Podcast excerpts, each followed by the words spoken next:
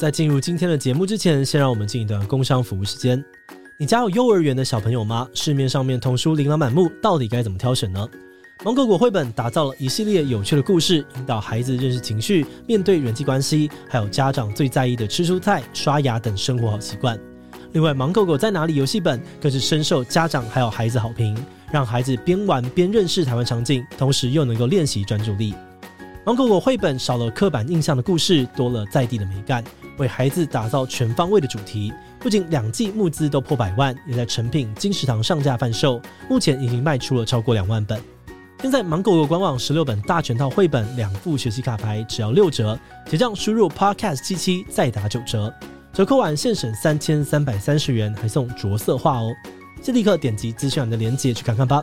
好的，那今天的工商服务时间就到这边，我们就开始进入节目的正题吧。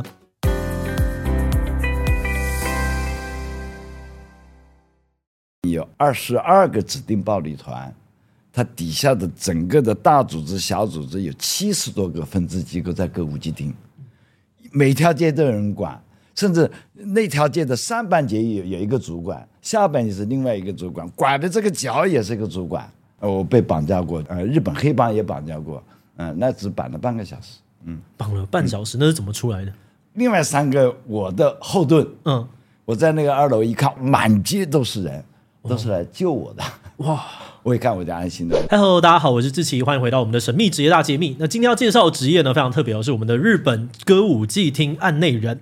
那今天很荣幸呢，可以邀请到我们的传奇人物李小牧先生。他是作家、舞者、菜馆的老板，还参选过日本的市议员。而更重要的是呢，他是穿梭歌舞伎町三十年的专业案内人。那今天他会来跟我们分享一下歌舞伎町的秘辛。那就先请李先生跟我们的观众自我介绍一下吧。哎，大家好，我是李小牧。呃，谢谢张先生给我这个机会跟大家见面。好，那我们就马上开始喽。好，那一般台湾人可能对于案内人这个词还是蛮陌生的，所以可不可以先简单的介绍一下案内人在做哪样子的事情？案内人就是，其实你们到了日本的机场，嗯，它有安内所，对，啊、呃，其实安内就是导游、哦、向导、解说、引路、指路的意思，嗯、哦、呃，简称就是导游吧，嗯，导游。那我这个安奈人呢是夜间的导游，夜间的夜间的安奈人。OK，那实际上夜间的导游会做哪些事情呢？啊、呃，那就是因为我们我是在歌舞伎町嘛，啊、我我称它为歌大。OK，呃，就歌歌舞伎町大学，哎、呃，简称为歌大，不是美国的那个歌大啊，呃，我们日本有个歌大，呃，那在歌大里面呢，就是呃各个科目、各个系啊、各个不同的店，嗯，哎、呃，帮他去做导游，哦，所以做引路，大学指引这样子，哎，对对，哦，那我们有看一些资料，就是。李先生在二十多岁之前，其实都是在中国生活的。嗯，那到底怎么会跑到日本去，然后变成歌舞伎町的案内人？我是十四岁进歌舞团，呃，当舞蹈演员。后来呢，又呃从湖南到了深圳，在深圳待了六年。那就一九八八年的八七年的十二月份，OK，我被中国警察给抓了。好，嗯，说我是非嗯非法同居是不合法的，哦，把我嗯关了关了一个晚上。到一天，所以后来我就想在那边待不下去了，那我就潜逃日本。哦，是真是潜逃的，潜逃，但这个潜逃是打引号的潜逃。OK，嗯，然后就到了日本那边去。嗯、那在日本第一份工作是什么呢？呃，对，因为我是来留学的嘛，自费留学，不是公派，是自费留学。那第一年是学日语，那在学日语的时候呢，打工呢还有时间，嗯，那我就找到第一份工作，想去做餐厅，人家不要我，因为我不会日语。哦。啊，然后就做的在情人酒店，跟人家扔避孕套啊，清整理床单啊，呃，就是整理房间、洗浴缸这些，嗯，然后就是很快的做清洁工，在情我你们叫钟点房吧，台湾，嗯，钟点房里面做清洁工。哦，那这样清洁工是怎么样转到风俗产业去的？啊、嗯，因为我这种清洁工的这个店正好就在哥大里面.就在歌舞伎町里面。然后呢，嗯、呃，其实我的斜对面有一个牛郎店，我想，哎，我长得还行，穿着西装去面接，他不要我，也是因为不会日语，嗯，啊，那就做不了牛郎，那就只能到大街上去。我是还做的第二份工作是在一个，就我们叫同性恋吧，哦，啊，就是呃，我们就那男孩子扮女装的，哦，表演的陪酒的店，的嗯。台湾不知道叫什么，我我们叫对对一呃类似差不多的词，八吧，就是嘎鲁兹巴这种，呃，就是是男的，原本是男的，然后我在里面做服务员，是个台湾人介绍我进去的，结果一看他们有表演秀的时候，那我也我说我是专业跳舞的，哦，我这个舞蹈演员，哎，我说我来，呃，所以我每天也跳三场舞，这个工作可以就比我洗以前做清洁还多一点工作。啊，可以多一点钱，但是呢，那个是做通晚，我不能做全部到早上，因为我第二天要读书嘛。嗯，那个才做的一个多月吧，然后我就开始到街上去晃，就看到街上有外国人，呃，就日本人以外的，比方说你们台湾的呀，香港的呀，那时候大陆人很少。嗯，我是八八年去的日本嘛，嗯，那时候八二年的年底开始就我就开始站在大街上，就看到有外国人，那我就。嗯，先是在大街上发纸，发餐巾纸。OK，因为那个不需要那么多的日文。啊啊。对，然后呢，我就在发餐巾纸的时候，就看到有外国人的时候，我手指一指，他说：“嗯、哎，你带我去，带我去。”还有，嗯、呃，他们还给小费。哦。啊，给小费，我想他给的小费是我一个小时的工资。哇，给一千块钱，对吧？他给一张就一千，我只要手指指，走过去五分钟，回来五分钟。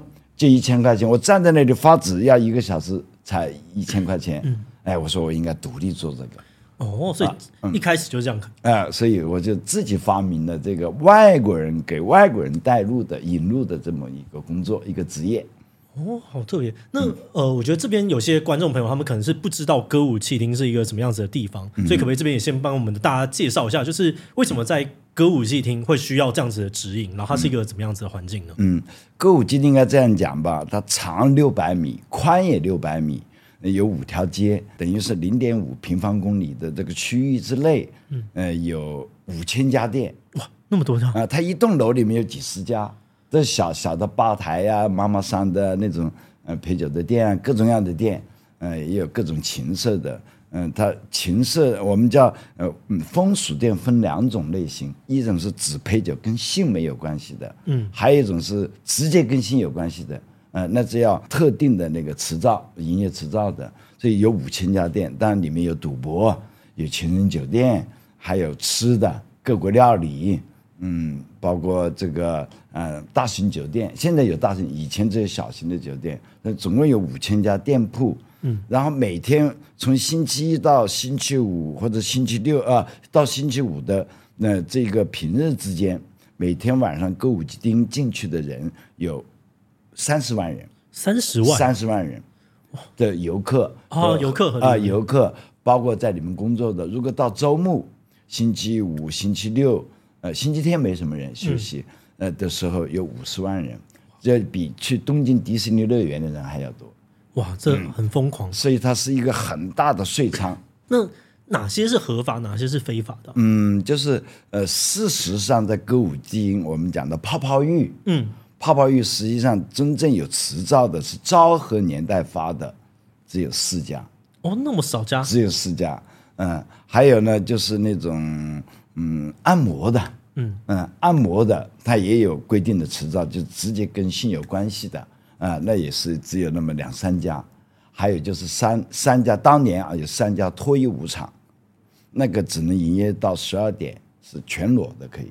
了解。嗯，所以这种是属于跟性有关系的，直接有关系的。还有我们讲的第二类的风俗店，那就只是陪酒，甚至有些陪有些陪酒是可以坐在你边上陪的。嗯，不管是女的陪男的，还是男的陪女的，有牛郎店，我们叫牛郎织女，嗯，然后还有就是隔着吧台的，那那就叫斯拉古，那人不能坐在你旁边，只能隔着吧台坐在你对面陪你聊天的，嗯，那卡巴库拉是坐在你旁边，斯拉古是坐在你对面的，呃，他的执照的类型也不一样。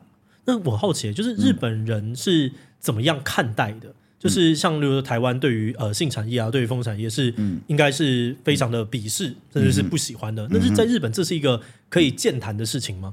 嗯，整个社会大社会环境下来讲呢，应该还是一种嗯，你讲的鄙视，我们讲的斜眼看这个产业，或者是从上往下看的那种。OK 啊、嗯，但是后来随着这个我来到我去到日本已经三十五年了，嗯，所以刚刚开始的时候，大家你提歌舞伎町。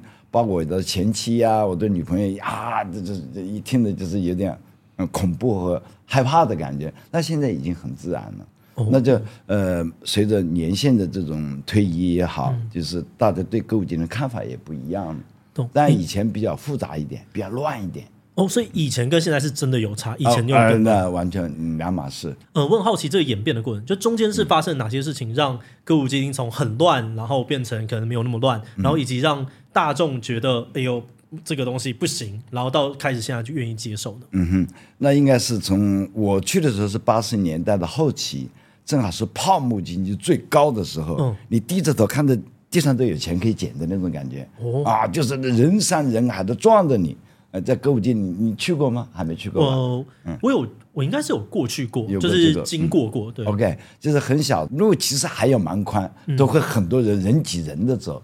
这是我刚刚去，现在最近也是这样啊。嗯，就是它中间有一段，特别是九十年代初期，开始有大陆人过去，有更多的韩国人过去。反倒是你们台湾人开始回台湾了，嗯，啊，在我刚刚去的九十年代初期，还有一些台湾人到九十年代的末的时候，到二零零年代的时候，台湾人就回来了。那这一段嗯十年间，从九零年到二零零年间的这十年间，就是大陆的人比较多了。大陆多了以后呢，就随着这种犯罪啊，各种刑事案件也多，特别是二零零二年的一场大火，死了四十四个人。嗯、呃，也怀疑是日本，也怀疑是中国人，所以后来就从那个时候开始的第二年的二零零三年的二月份，在歌舞伎町开始装了五十台摄像头。哦，以前全日本的街上是没有摄像头的，只有高速公路以外，嗯，是不能，因为这个还嗯引起了很多的争议吧。反正有了这个以后，慢慢这个秩序才好。还有是九七年、九三年开始。到九七年有那个暴力团对策法，嗯，暴力团是，就是呃，台湾你们讲的，我们讲的是亚古扎，嗯，你们讲什么黑社会是吧？对，对，黑道、嗯、黑帮吧，嗯，对帮派的控制严格了，嗯，就是九九三年、九四年到九七年修改的这个暴力暴力对策法，暴力团对策法以后。三个人以上的黑帮是不能在歌舞伎町停在那里，或者三个人以上游行。哦，我去的时候是几十几百号人在那个大街上游行的。嗯，所以他们就是嗯，呃，每周走走路就会被抓这样子。嗯，就是呃，当然也不会直接来抓，就是会直接警察他有摄像头嘛，嗯，会跟他的头目打电话，你的人在这儿，不能在这里停留，不能在这里走。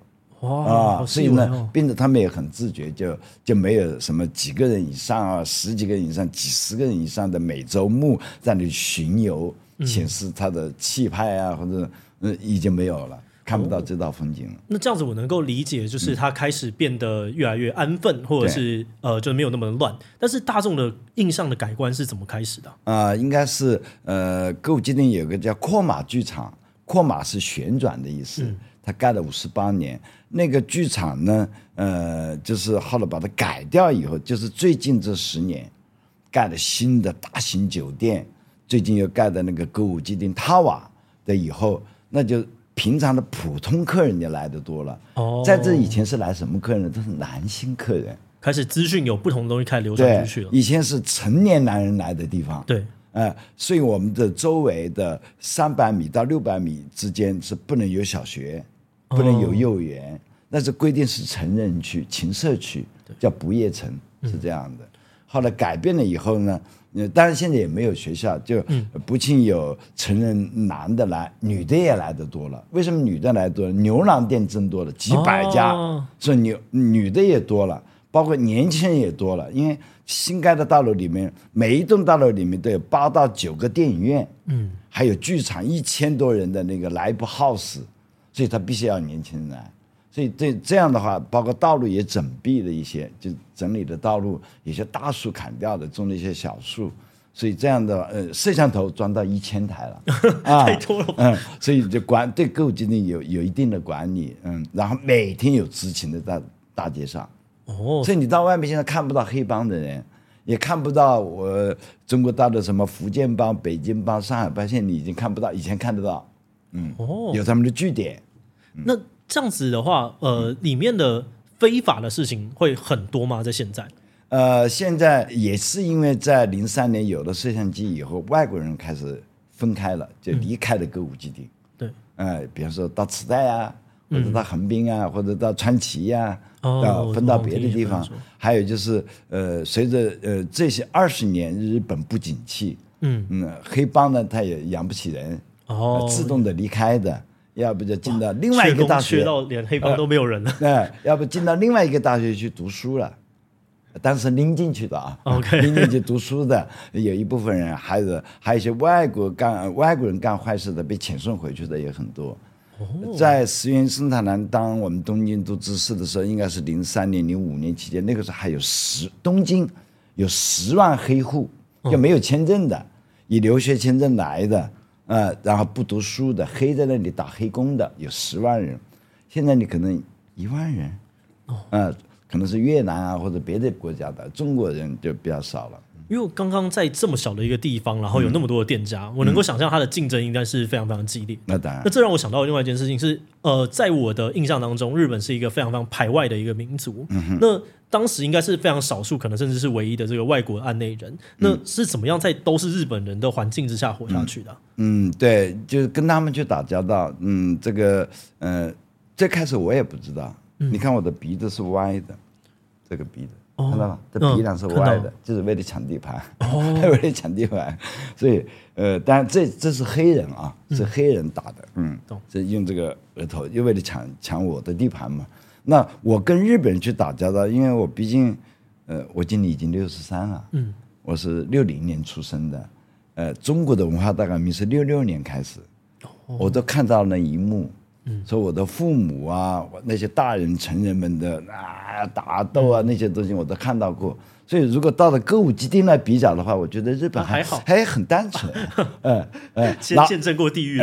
哪怕是黑帮的人，呃，要不就是我请个他去喝个咖啡，要不他买单喝个咖啡都可能，就是我也可以去到事务所，但不去的时候，我们就歌舞伎町有几家有名的咖啡店啊，嗯，都是这些人的据点。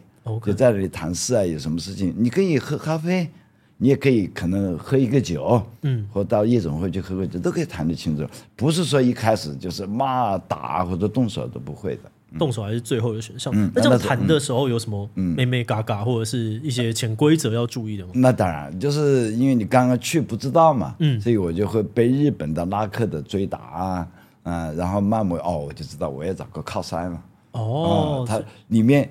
歌舞伎町当年是日本有二十二个指定暴力团，它底下的整个的大组织、小组织有七十多个分支机构在歌舞伎町，嗯，每条街都有人管，甚至那条街的上半截有有一个主管，下半截是另外一个主管，管的这个角也是一个主管，所以你要跟很多人去打交道，嗯，当时呢，我我是有两条路，所以我要跟好多家去打交道，但你慢慢跟他打交道，当然有些是利益。嗯，有些是人情，因为我是最早的，甚至我比有些黑帮的人还早，所以他们跟我打招呼。反正我有一个黑帮的跟我走一趟，他们就知道哦，我是他一起的，人家不找我麻烦，所以我就跟他们打交道还比较好打。最难打的就是跟，反倒是跟中国人自己打交道很难麻烦。怎么说？我被绑架过，就是被他们最早，就是那是那是福建帮啊，后来还有。呃，上海帮啊，北京帮啊，还有东北帮，嗯，也来绑架我。但我有被日本帮也绑，呃，日本黑帮也绑架过，嗯、呃，那只绑了半个小时，嗯，绑了半小时，嗯、那是怎么出来的？另外三个我的后盾，嗯，我在那个二楼一看，哇，我刚刚进去半个小时，我我说我要抽支烟，前面不给，后来我一看，啊，不得，满街都是人，都是来救我的，哇，我一看我就安心了，我就问他要支烟，哎，这个时候。他可能感觉到有人救我了，也给我抽烟，我出去了，就半个小时就出去了。哦，嗯，但是为了接啊，为了利益啊，那些也想要我的地盘吧，是别的中国人拜托他的，因为那个副组长的老婆是中国东北的。哦，嗯，他把我给绑了以后呢，但还没动手我，我只是把我从地上拖过去，我西装十万块那个西装刚穿的，从马路一买的那个西装，哎，搞烂了。后来赔了我十万块，不是他赔的啊。后来就因为这个事，我们三个组就问他们要钱，要了一千万。哇，好多啊！但没给我，嗯，只给了我十万块，所以他们就令我被绑架，反正要这张钱，那三个组要分的呀。哦，听懂了吗？我我听了啊，是这样的。所以呢，但经历过这些事情以后呢，我的地位就更牢靠了。所以为什么？为什么这样会更牢靠？就所有人都认识我了呀。哦，加上我从零二年开始又出书，我在日本出的二十一本书，还为美国新闻周刊的日文版在日本写的十五年的专栏。嗯，所以大家都知道，也不找我麻烦呢。哦，所以这个是算是名声或者是话语权的上升，让你就是不容易被找麻烦。对，因为你毕竟是个名人，嗯、呃，他找你麻烦了，他知道我后面还有警察的。哦，啊，他们也怕嘛，也不愿意惹这些麻烦嘛。然后哪怕他绑了我，一个星期以后到大街上碰到他，我先跟他打招呼。嗯，我还有个这样事，我们到了晚上也是早上好。对，啊，我还有个这样事的。他他吓他一跳，他他想把眼睛躲过去，他都不好意思。哦，你想可爱呢？所以这样我没有敌人，明白不？哦、我既没有报案，我还主动跟他打招呼。哦，所以下次我们就变了朋友了，明白不？所以很多包括把我的东北帮，前面是绑我，人家中国人叫他来绑我，结果后来我跟那个老大是朋友了。嗯，哇，嗯，那在被绑的瞬间，你有觉得？哇，我的人生就到这里了吗？还是还好，没有经历到那么严重？呃，第一次绑我的时候是我不知道对方是谁，嗯，后来我都知道是对方，我不一点不怕江南青花。哦，那第一次呢？第一次，第一次是我跟我当时的女朋友，后来做了我老婆啊。OK，就是我我还没进那个房间，就我住的住的一个楼，我自己在办。办报对在日华人办办一份报纸，我就跟我日本老婆分开住。嗯，其实我是利用那个地方在搞布伦，还跟我女朋友也也利用事务室。然后呢，我开的车把我呃前呃女朋友先送到那个楼，她先进楼，我要去停车场，对不对？嗯。结果我去停车场，还要到我前妻那里换了衣服，就隔着很近。等我换了衣服再进来的时候，他已经绑在里面了，就是。他一进那个电梯就被人家绑了，就进去了，让用他的钥匙他套开了门。对，等我进去的时候，我说这外面厅为什么没灯？里面有个灯。嗯，夏天啊，八月十五，呃，八月十五号是日本的某一个纪念日啊。嗯，哎，我说里面怎么关的灯？啊，里面开着灯，正转个背要关门对吧？我不是推开门是这样看，我在转，对不起。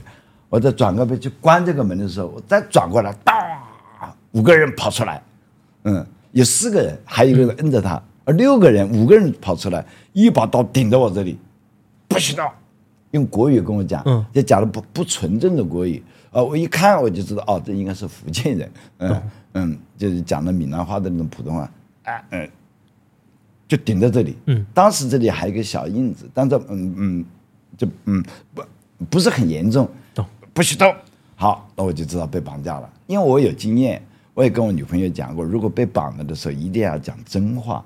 Okay. 什么叫讲真话？就是你那个卡，嗯，他一定要你的卡取你的钱的。哦，你一定要把真实的密码告诉他。啊，你不告诉他，要不你讲一次假话，在外面取不到，对吧？嗯，我就听说过在大阪被他们绑架过的，这个组织听说是绑架了五十八十多个。哇，啊、嗯，第一次讲假话。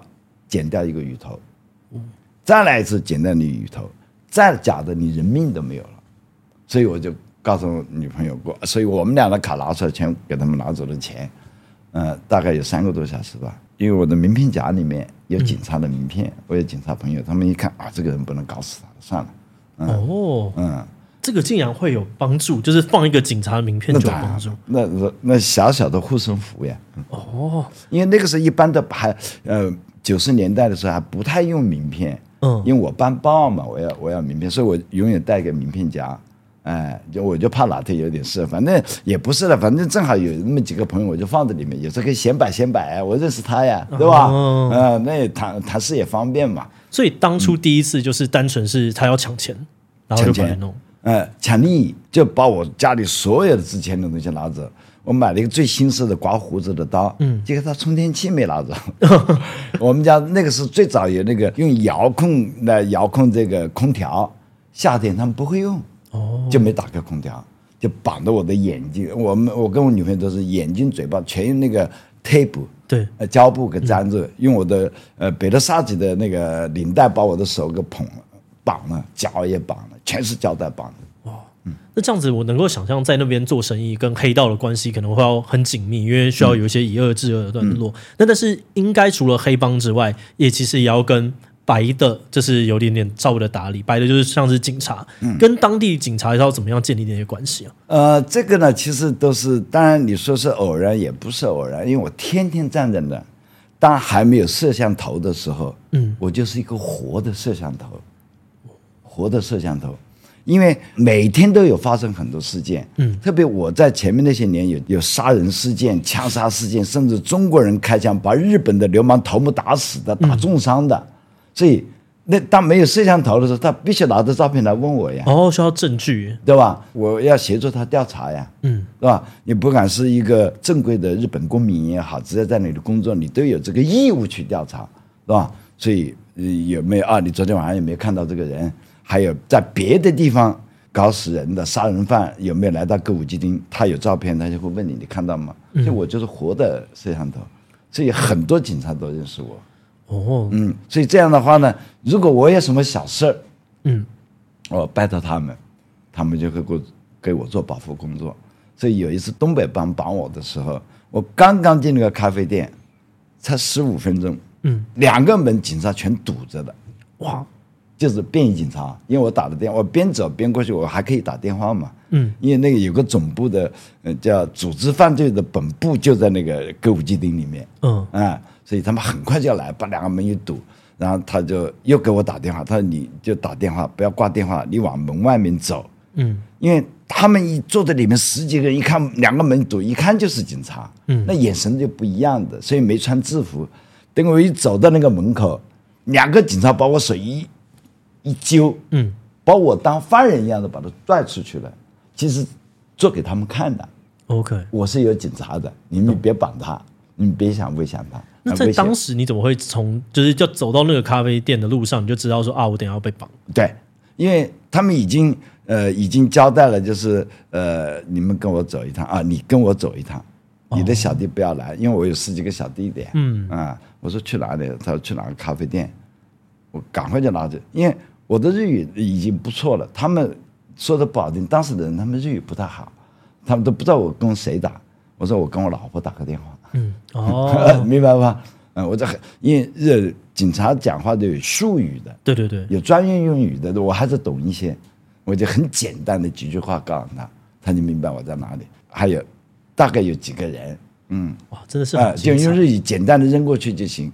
啊，然后那旁边还听不懂我在讲日语，我说我跟我老老婆打个电话，我要晚点回去。好，那我们拉回来一点，好，我们来讲这个案内人的岁月。嗯、就是通常来说，如果一个客人他想要请你带他去酒店好了，嗯、或者是一些其他商家，嗯哼，要怎么样决定你该推荐他哪样子？哦，那首先要读懂他钱包里有多少钱。OK，你要跟他聊天，对吧？嗯，那嗯，就是跟他聊天，他有什么想法？比方说，他想玩几万块的、十几万的，结果你只给他带一个几千块的看表演，那没意思。他也看过了，对。啊，所以你要搞懂他的，就是所以说做我们安奈人这个工作，我觉得是一个心理学，一个语言表达能力学，嗯、还有就是各种科学的这个综合综合性的一门艺术，嗯，嗯，所以你要你会聊天，要会呃要有心理学，还有就是讲话要短，嗯，因为他站在路上不可能老听你讲。你边跟他讲几句话，他可能就几秒钟他就走掉了。你要让他停步，所以这这个的的讲来话长了。嗯，就是他要想玩什么，当然也可以问他。首先你不能说，哎，你要玩玩什么吗？你要你要泡泡浴吗？那是显得很低俗。嗯啊，先生您好，台湾来有没有吃饭啊？想吃日本的什么？你可以打个招呼的呀。嗯哦，这就呃这小伙子还行啊，你再给他一张名片，就像我刚才给你名片都带我照片的。对，我从一开始。我在大街上做导游的时候，我就是给发我的有头像的嗯名片，然后人家不相信，这是你真名吗？我说这个人总是我吧，嗯，我再把我的外国人登录证拿出来，你看是同样的名字吧，哦，给他一个安心，这样他会多听你讲几分钟，嗯，然后那你就知道他到底想玩什么，是吧？他会很坦率的跟你讲，懂。当年九十年代的时候。这这些外国人去买一个照相机德基卡姆，呃，哪怕是多一万块钱，从有到巴西跑到比国卡梅尔，他还多跑一趟。嗯，但你跟他讲这个，他不跟你还价钱就跟你走了。哦，好几万、十几万他就给你花了。所以人还是给人的信誉感。嗯，没错，名片是很重要的。哦，那这边我突然好奇到另外一个事，嗯、因为我的一些朋友们，嗯、他们当然很爱去歌舞伎町啊，嗯、或者是去一些其他的地方玩。嗯、那他们都会特别提到说，就是如果你想要去玩，那你不要跟案内人走，这个很容易会被诈骗，或者是会被敲竹杠。你会怎么样看待这件事？对，我也很反感。嗯，自从我出了二十一本书，出了书以后，很多就是外外国来的华人都来找我嘛。嗯，但我也对对付不过来，很多就是装的是我小弟的。啊、哦，你想不是我大哥没关系，呃，加个微信，加个什么，把他带完以后，哎，等到骗完了，微信没了，嗯，他也不发带照片的呃名片，名片，也没有自己的身份证给人家对号的，甚至连歌舞伎町现在站了一大批黑人，他们从广州过来的会讲中文的，都说是我的小弟，哦，那是简直了吧，根本跟我跟我没关系啊，所以宰客的骗人的不少。嗯嗯，这个一定要提防。尽管有摄像机，当然我们讲说，嗯，不去拨到国里，就是小小的骗，那也是骗。嗯，随便几万块日币就骗掉了。那这样子要怎么样判别啊？就一个一般的外国人的话，就最好不要跟他们走，就是真的最好不要跟他们走，就是不要跟他走。不管是黑人也好，还是看上去像日本人也好，还是会讲华语的呃中国人也好，呃华人也好，嗯，基本上骗得多。我可以讲这句话，理解。好，嗯、那就是大家记得不要随便跟别人走、呃。如果你们要去的话，歌舞伎町一番街有个湖南菜馆，我做过广告，那是我开的餐厅。嗯、对，我不在那里，可以跟我服务员讲。我可以让我让服务员我会拿出名片，哎，我会拿出名片。我之前曾经采访过这个影片，对对，那你就不怕骗的。好的，没问题，那不会的。那我这边又还有另外一个外国人的需求跟日本人喜欢的需求，他们去的店家会有什么不一样吗？呃，当然是有不一样吧。比方说大陆来的人是直接想想要的，我们叫红帮。台湾人呢来的话呢，香港人来的话呢，他想要名堂多一点的。呃，比方说是电车摇的呀。呃，各种各样的呀，呃，还有化了化了妆的呀，萝莉的呀，各种各样的名堂，嗯，OK，这个跟日本人，日本人是还是喜欢先喝，嗯，或者去自己熟悉的店，那个女孩子呃经常跟他开酒，他就可以带着跟他走，不管他结婚没结婚，嗯，哦，那在这么多的客人当中，因为应该从事三十几年了，三十五年，三十五年，有没有遇过什么很特别的客人？呃，有些一看呃就知道，有些一看不知道。比方说，你们台湾来一个歌星，矮矮的，不太高。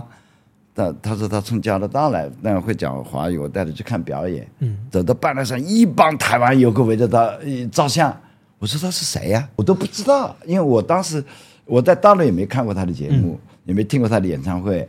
然后我到了日本呢，也更看不到。我不知道这个人，后来我在问台湾的店的妈妈，他说很有名的歌星呐，什么什么。哦，我说哎呀，早知道我要拿个照相机跟他拍张照就好，因为那个时候九十年代的手机是不能拍照的，嗯。啊，你不可能去临时去拿个照相机的，所以这是这是算名人吧？没错没错，嗯，还有个姓王的，那你一看我就知道，哦，是个老头。我知道之前有听说过，就是有接待过很多大咖，嗯，像王永庆啊，或者一些中国的高官，就是这是真的吗？嗯，当然是真的，当然是哇，嗯。呃，这我不能瞎说的，嗯，不能。那有什么特别的需求吗？没有，就是刚才讲的台湾的那个王老先生呢，嗯、他只是带了一帮人去看表演，哦，呃、看就是看看秀，嗯。嗯，那个秀只能到十二点，那是合法的看秀，嗯，然后再到了一个夜总会喝酒而已，哦、也没有带小孩啊，没有带女孩子啊，呃、不是出场店。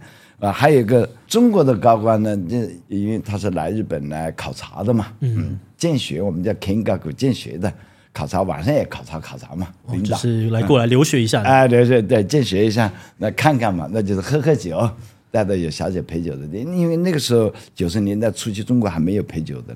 哦，啊，没有什么天上人间啊，我以为那个中国发展可能更早。呃，我来日本的那一年八八年的第二年回到八九年回到深圳，嗯，还没有卡拉 OK，哦，就不要说陪酒的了。这个很出我出乎我意料，我原本想说中国这件事情应该是发展非常非常久，没有想到，呃，但是发展的很快，但是呢，卡拉 OK 毕竟是日本人发明的，哦，后来才传到世界上去的。所以有了卡拉 OK 才有酒吧，嗯，才有夜总会。中国深圳最早是有歌厅，我是在歌厅伴过舞的，跟什么叶丽仪啊、香港歌星，嗯，呃，伴过舞的。那在湘江酒楼啊、华丽宫大酒店那种地方，那就是歌厅里面没有陪酒的女孩子的。对，都是大老板自己带了小三，呃，那个时候就有小三了啊，嗯、二奶，那个时候叫二奶，还 带着二老一起去听歌什么的。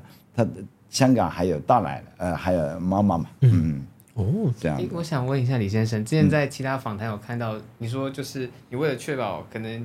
那个你带去那些店家的品质是优良的，你还会去亲自体验啊？那必须的呀，因 为我我必须知道，就是呃，所谓我要亲自去一些店体验，因为你适不适合外国人，还有它有什么规矩，它的价格是什么样。我的首先我觉得，哎呀，这里进的日本人多，是吧？店也嗯，感觉到装修也不错，那我先去玩一次，我先掏钱，我觉得啊、哦，这个适合我再跟他们老板谈。不适合跟谈也没用，他有些纯粹要语言的，有些叫做身体语言就行了呀，是吧？嗯、你就不用语言那就行，那就跟他谈有什么规矩，有什么要求，是吧？这个你要我要去体验。嗯，那有需有需要假扮，就是假装自己是日本人去体验吗？哎，没也没关系，就是因为我会日语的嘛。嗯、其实，在所有的歌舞伎的店铺，只要你会日语，没有拒绝你的。嗯，不是说外国人就不接受，因为怕的是不能够好，好，那就是怕你没办法沟通。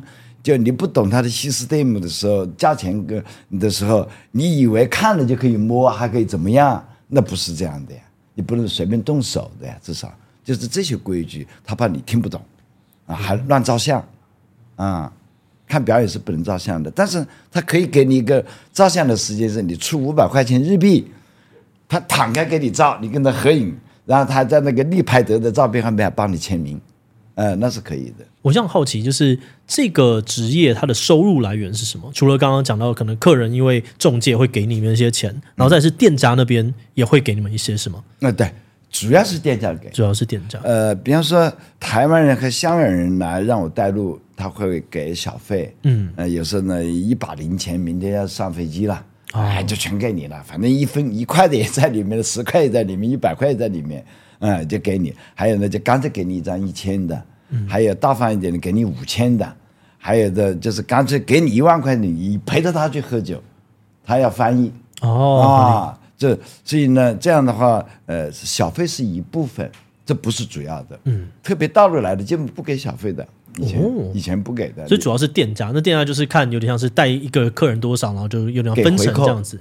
嗯，给帕克恰吉，嗯，帕克恰吉就给回扣吧。嗯、那这样子，嗯、新手跟老手的收入差异可以到多大？然后大概收入范围在哪边呢？嗯，收入范围，你说我一个月的收入？对对对对对，我一个我一个月的收入大概只做了两个月的时候，就能一个月挣一百万。哇，一百万日币啊！我讲的，嗯，不是台币啊，是日币。那这个新手跟老手会差很多吗？嗯，老手、新手，当然有时候新手他运气好的时候，我带过很多小弟嘛，你现在下来已经几百号人了。嗯嗯，他们有时候一个晚上可能挣一百万的也可能。哇，为什么呢？因为一个一流的 AV 女优，嗯，街上那又陪吃啊，又拍照啊，还有什么啊？嗯，他是两百万开价，三百万开价。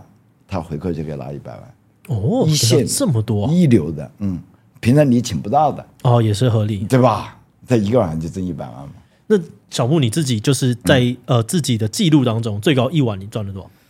我一晚也差不多也就一百万吧。啊、但是我最近这几年不做了，我就在日语里面姓氏叫 seiji，嗯，性感的性，事情的事，嗯，叫姓氏。日语词组字典里面没有这个字的。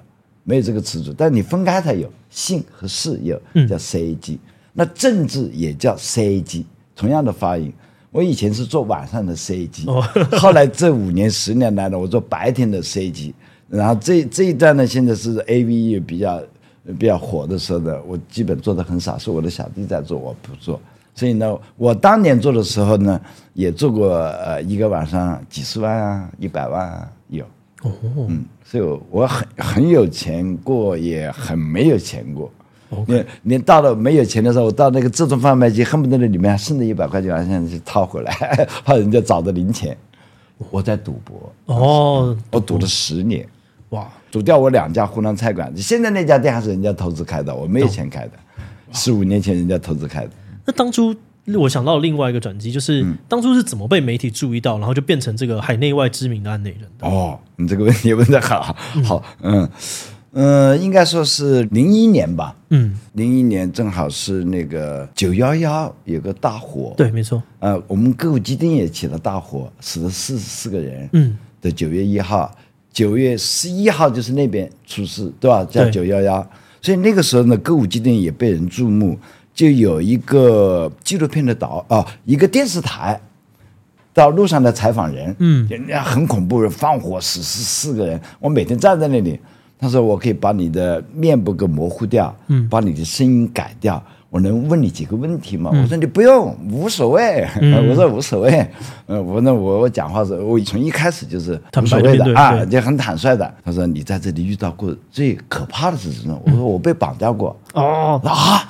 他说：“你是怎么被绑架的？”我就找找找找。最想要的题材啊！哦，我就讲了几分钟，结果他把它放出来了。嗯，但他把我的面部是模糊掉了，我声音没改变。嗯就知道我是在那个大街上拉客的，那旁边呢没有模糊，OK，大概我站在什么位置知道，这个画面就被一个出版商呃出书的，嗯，角川，角川书店，角川，角川不得了的，他有电影公司，角川的出版商看到了，就把那个画面拍下来，打印成一个黑白的一个复印件，嗯，到大街上来找我来比对，他他说你你是不是就是？我说是啊，他说你是被绑架过吗？说哎来来。我请你喝酒，请你吃饭，请你喝咖啡。哇！他说你可以出书。我说我日文还不好，那个时候能讲不等于能写。哦，对，这你像一个嗯，台湾人能写信跟女朋友写信，但不等于能出书呀。嗯，跟作家不一样的。我说那我说，他说我们我们有编辑可以配合你，哦、可以口述。嗯，口述呃录音对呃文字你看得懂吧？内容啊，我说啊、哦，那当然我看得懂。就做的第一本书，零二年出了，就这样开始出名了。然后就每三个月就有人来找我出版，所以我出了二十一本书。那每天呢，各个电视台、杂志、报纸，呃，那个八卦杂志都来找我采访，每天排队，嗯，所以一下就出名了。然后第一本书就卖了十万本，哇，嗯，后来还卖，现在还有口袋本，在日本的呃机场啊，呃到处都有卖的那种，所以。就通过这个吧，嗯，就是我觉得还是嗯蛮好玩的。那最后我们来聊聊一些，就是这个行业可能的一些辛酸好了。嗯、我想说，身为案内人，应该会有很多工作上的辛酸是外人看不到的。你觉得会有哪些是可以分享的吗？嗯、除了被绑架之外，嗯，除了被绑架以外，因为我喜欢女人哦，然后被女人背叛，我是最伤心的。那这个跟案内人的这个工作上面有什么相关吗？嗯，没有太多关系，但我需要女人的给我的安慰。OK，嗯，但我要天天在歌舞伎里找女人是可以找得到，嗯，花钱也好，不花钱也好，但是那那样对我来讲不是一种安慰。没有我的共同语言的人，没有在枕头上能听我讲我的心里话的人，听我的烦恼，或者找一个我觉得自己的女人是最能商量事情的人。哦，需要一个对等之人跟你讨论那个理解我、了解我的人。这是我，所以呢，我在半路上，所以我呃结过六次婚嘛，所以这样子换来换去是，就有时候就是觉得，一个是当年的中国同胞对我的绑架、对我的威胁是一种痛苦，对吧？这是人家看不到的，因为抢地盘嘛。还有一个就是女人，嗯，给我的有打击的，也对我好的。了解。嗯，那这份职业会有让你在日本的生活上面遇到一些歧视吗？嗯，会。肯定会哦，有哪些很具体的歧视？呃，就是所有人说啊，卡布奇酒，一听到这个名字是卡布奇酒啊，那你就很多可能可以说百分之八十九十以上的人，嗯，不管是中国人也好，日本人也好，都会认为啊，那不就是色情区里面工作吗？拉皮条的嘛，不就是一个，嗯，是吧？呃，就不会有好的印象。但是，当所有的媒体来找我的时候，看过我的文章以后，就觉得哦，我并不是那么坏的人，也并不是那么可怕的人。你说你今天第一次见到我，你觉得可怕吗？嗯、不会啊，对不对？对嗯，所以我其实我还是一个比较亚萨西的人，嗯，沙瓦亚嘎。那 经验这么的丰富，就是如果你可以对刚来日本的自己讲一句话，你会这样讲什么？啊，来对了，你应该来。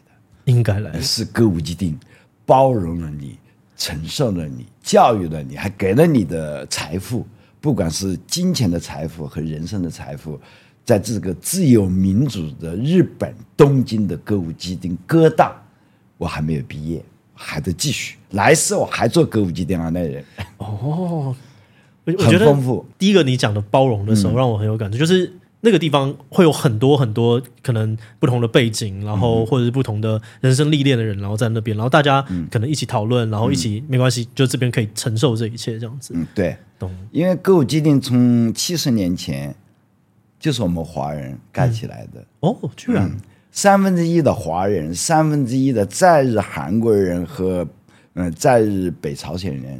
当年他们是劳工比较多啊，台湾人、华人，我们我讲的华人是台湾人，他们去，因为当时日本还统治台湾嘛，去东京留学的人，就他们有钱，然后在战后以后被废墟上面盖房子是台湾人盖的，现在你到了歌舞伎町里面，三分之一的不动产是你们台湾人。